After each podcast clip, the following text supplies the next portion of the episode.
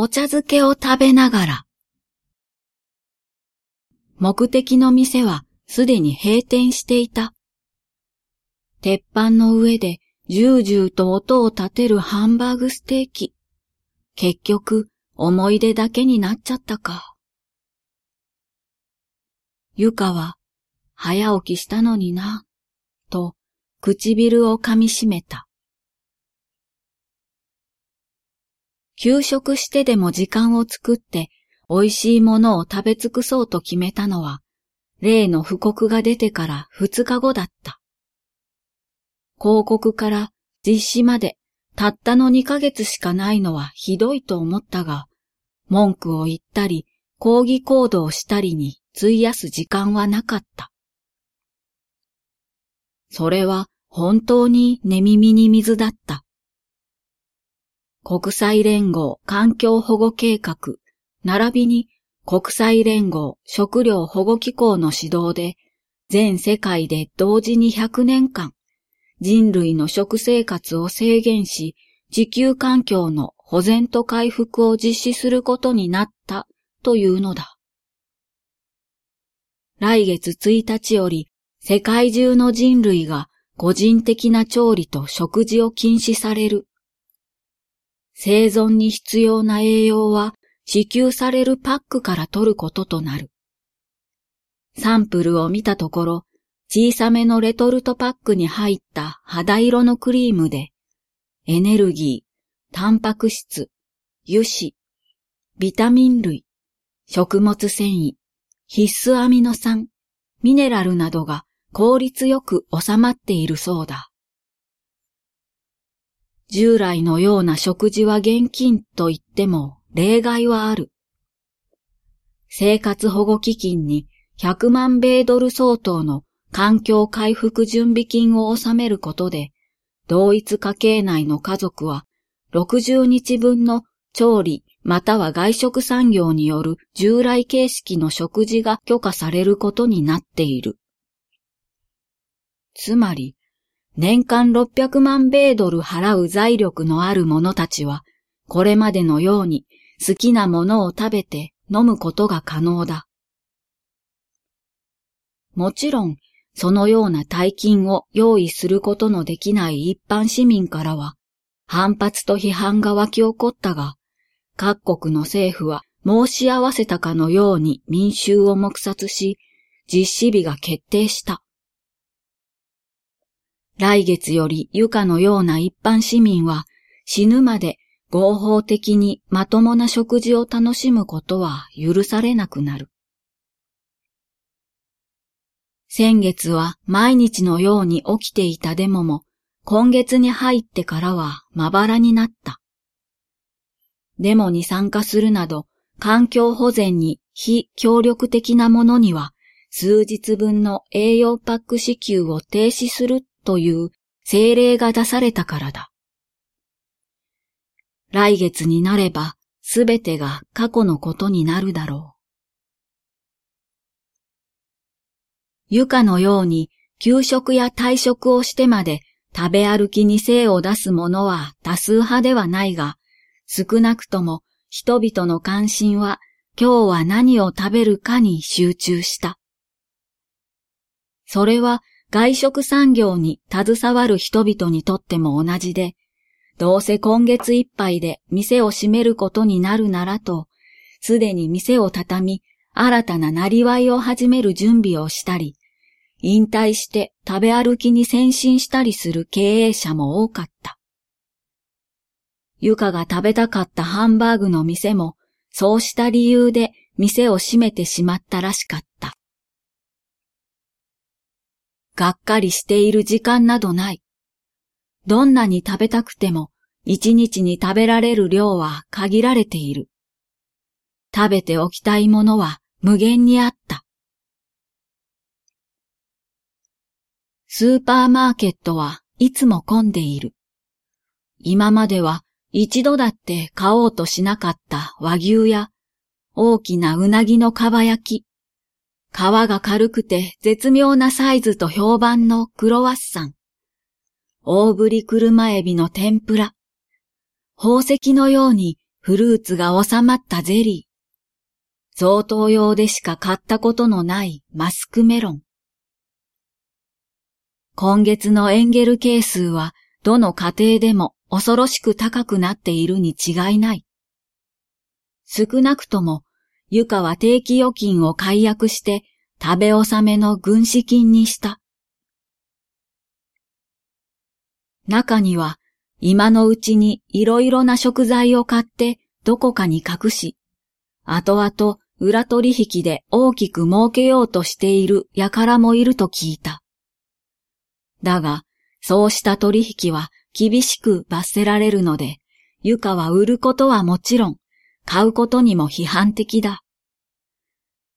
少なくとも彼女は法律に背くようなことはしないつもりだ。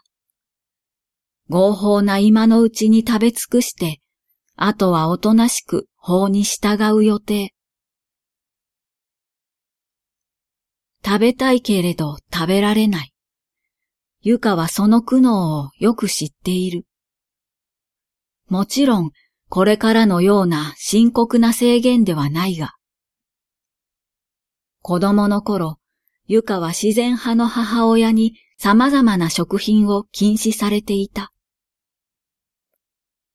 子供の頃は友達のお弁当を彩る赤いソーセージ、冷凍食品の唐揚げやコロッケを羨ましく眺めていた。キャラクター玩具のついたお菓子、綺麗な色をしたゼリー、真っ赤な缶の清涼飲料水。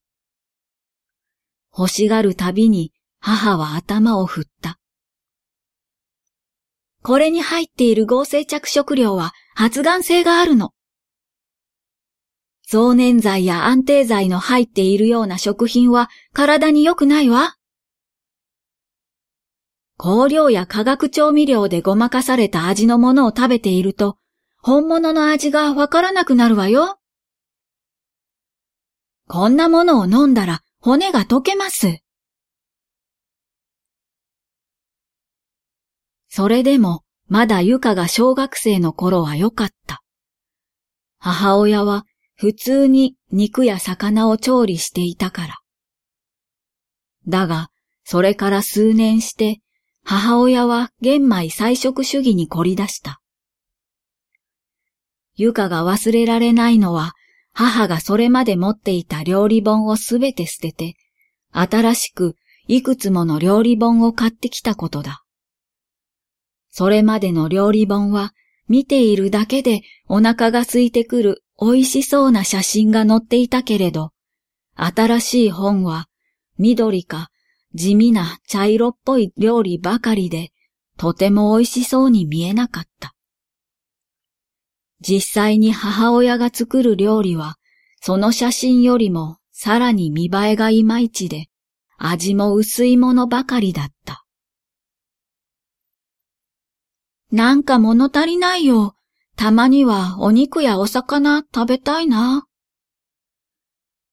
ゆかが言うと、母は向きになって言った。動物性タンパク質は分解されにくくて体に負担がかかるの。このお豆腐の方が良質のタンパク質だから、これを食べるのよ。でも、味が薄いよ。もう少し油で焼いてお醤油で焦がしたりとか。そういう調理は体に刺激が強すぎるのでダメです。父親はもともと仕事が忙しいと言って、あまり自宅で夕食を食べない人だったが、玄米菜食しか出なくなってからは、夕食にはほとんど帰宅しなくなった。昼食も夕食も好きなものを外で食べていたのだろう。たまに休みの日に自宅で一緒に食卓を囲むこともあったが、それが口論のもとになることも多々あった。こんなものばかり食べて力が出るわけないだろう。私はあなたたちのためにやっているのよ。おそらくそうだったのだろう。母親はいつも善意と生真面目さから朝から晩まで家族のために心を砕いて丁寧な家事をしていた。でもゆかは高校生になると母親に黙って欲しいものを買い食いするようになった。ちょうど父親がそうやっていたように。修学旅行で出てきた海の幸と山の幸を大いに楽しんだし、自動販売機でありとあらゆる砂糖と着色料まみれの清涼飲料水を買った。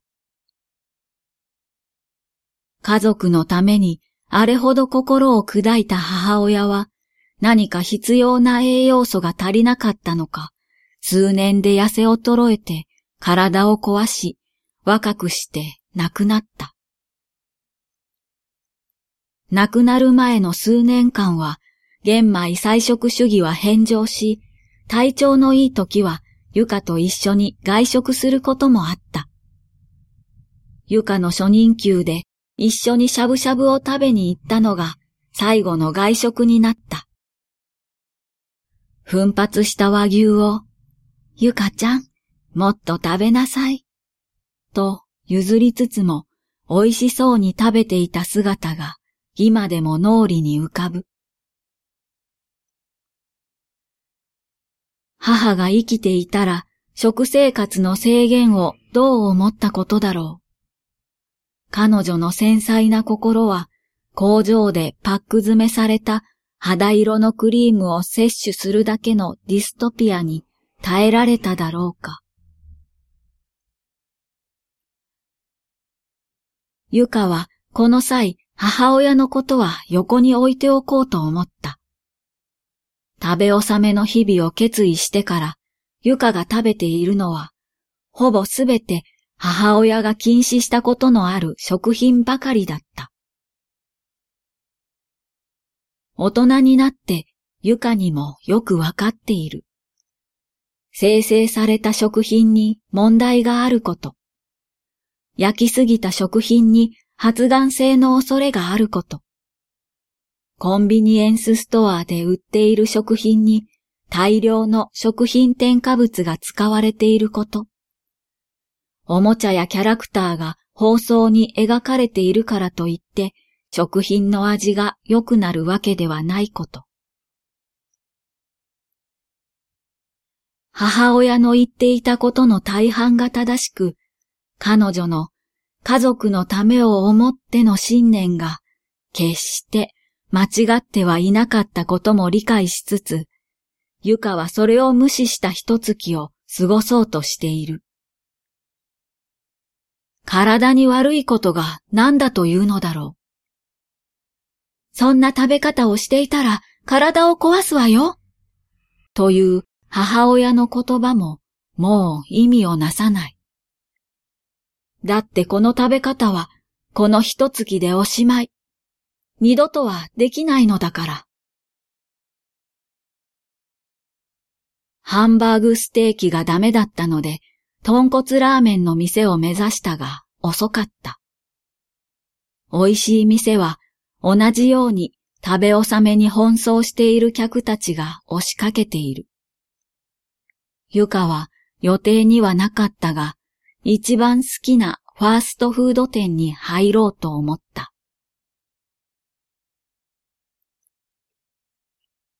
一月はあっという間に過ぎ去った。この間にゆかは三度の国内旅行もした。さぬきうどんを食べに高松へ行き、帰りに神戸でステーキと明石焼きを堪能した。北海道で海鮮丼と味噌ラーメンを食べた。九州では宮崎の地鶏や福岡の水炊き、そして鹿児島で黒豚とカンパチに加えて分担も食べてきた。望んだものをすべて食べ尽くしたわけではないが、すべての食事を後悔のないようにという選択基準で選んだだけあり、バラエティに富んで好物ばかりの食卓だった。残りはあと3日だが、ゆかは外食をやめて自炊をすることにした。二度と使うことのなくなる調理器具をこのまま錆びさせるのもどうかと思ったのだ。今まで買ったこともない高い米を買ってきた。比内地鶏、鹿児島黒豚、それにうなぎのかば焼きもなんとか入手できた。話し飼いで育てられたウコッケイの卵、有機農法の野菜も買ってみた。有機大豆を使った味噌、最高級品の本枯れ鰹節、国産丸大豆の天然醸造濃い口醤油など、これまで買うことすら考えなかった高級調味料も揃えた。最高の味を実現しようと思って大米をはたいたものばかりだが、よく考えたら母親が口を酸っぱくして言っていたいい食材が揃っている。母には夫の稼いでくる給料を食材ばかりに割く自由もなかったし、今のように二度と食べられないのだから、という大義名分もなかったので、こんな高級食材ばかりが揃うことはなかったけれど。仕事をしていた頃は丁寧に米を研ぐことはあまりなかった。丁寧な暮らしなど半分馬鹿にしていたし、調理して食べることは永遠に続く惰性の一部でしかなかった。そういえば高校生の時、友達と最後の晩餐は何がいいかって話題をしたことがあったな。米を研ぎながらゆかは思う。雑誌にアメリカの死刑囚の最後の食事は希望を通せるという記事があり、多くの死刑囚がハンバーガーやピザ、フライドチキンなどを要望したことが書かれていた。それは、ゆかや友人の最後に食べたい食事とは違っていたので、自分なら何がいいかと話し合ったのだ。その時にゆかが選んだのは和牛のすき焼きだった。当時はちょうど母親が玄米菜食主義を貫いていた時期で、無償に美味しい肉が食べたかった。すき焼きならお肉も白滝も白菜もお豆腐も入っているし、生卵やご飯も好きだし。一方、友人が選んだのはお茶漬けだった。なんでお茶漬け？ゆかが聞くと友人は笑った。カレーにしようかとも思ったけれど、カレーなら刑務所で普通に出てくるかなと思って。でも、お茶漬けは出てこなさそうでしょ？私、カレーとお茶漬けが好きなんだよ。ずっとそれだけでもいいってくらい。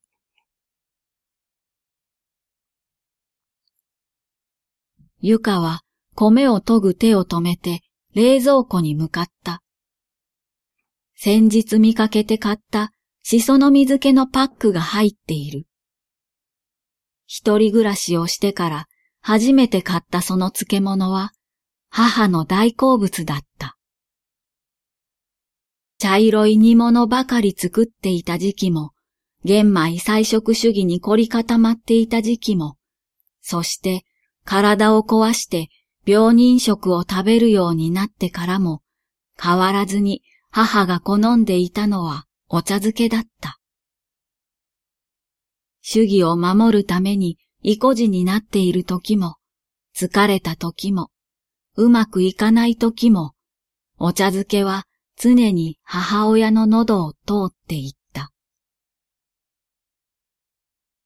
ゆか自身も仕事が忙しくて、帰ってきて料理などしたくない日に、とりあえず冷やご飯に漬物や梅干しと海苔を乗せてお茶漬けにすることをよくやっていた。